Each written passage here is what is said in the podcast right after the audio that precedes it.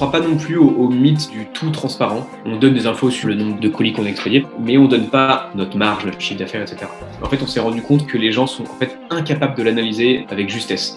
Si je vous dis, j'en sais rien, qu'on fait un chiffre d'affaires de 1 million d'euros, certains vont dire Quoi, mais 1 million d'euros, c'est énorme pour vendre des produits élastiques. Et un grand dirigeant d'entreprise va vous dire Vous êtes une goutte d'eau dans le vase de l'économie, ça sert à rien en fonction de qui a l'info, ça va pas du tout être interprété de la même manière. Donc c'est pour ça que ce mythe de la toute transparence, j'y crois pas trop, peut-être que je me trompe. Mais pour autant, je pense pas que ça dévalorise la vérité. Le mensonge, c'est la volonté de cacher quelque chose à quelqu'un. Ça inclut quand même la notion de droit à savoir. Et donc typiquement, un client lambda qui me demanderait notre chiffre d'affaires notre marge, il pas vraiment le droit de savoir. Non pas que je veux lui cacher, mais il n'est pas légitime pour demander ça. Si un jour la justice me demande ça pour un redressement fiscal ou autre, bah bien sûr que là je leur donnerai.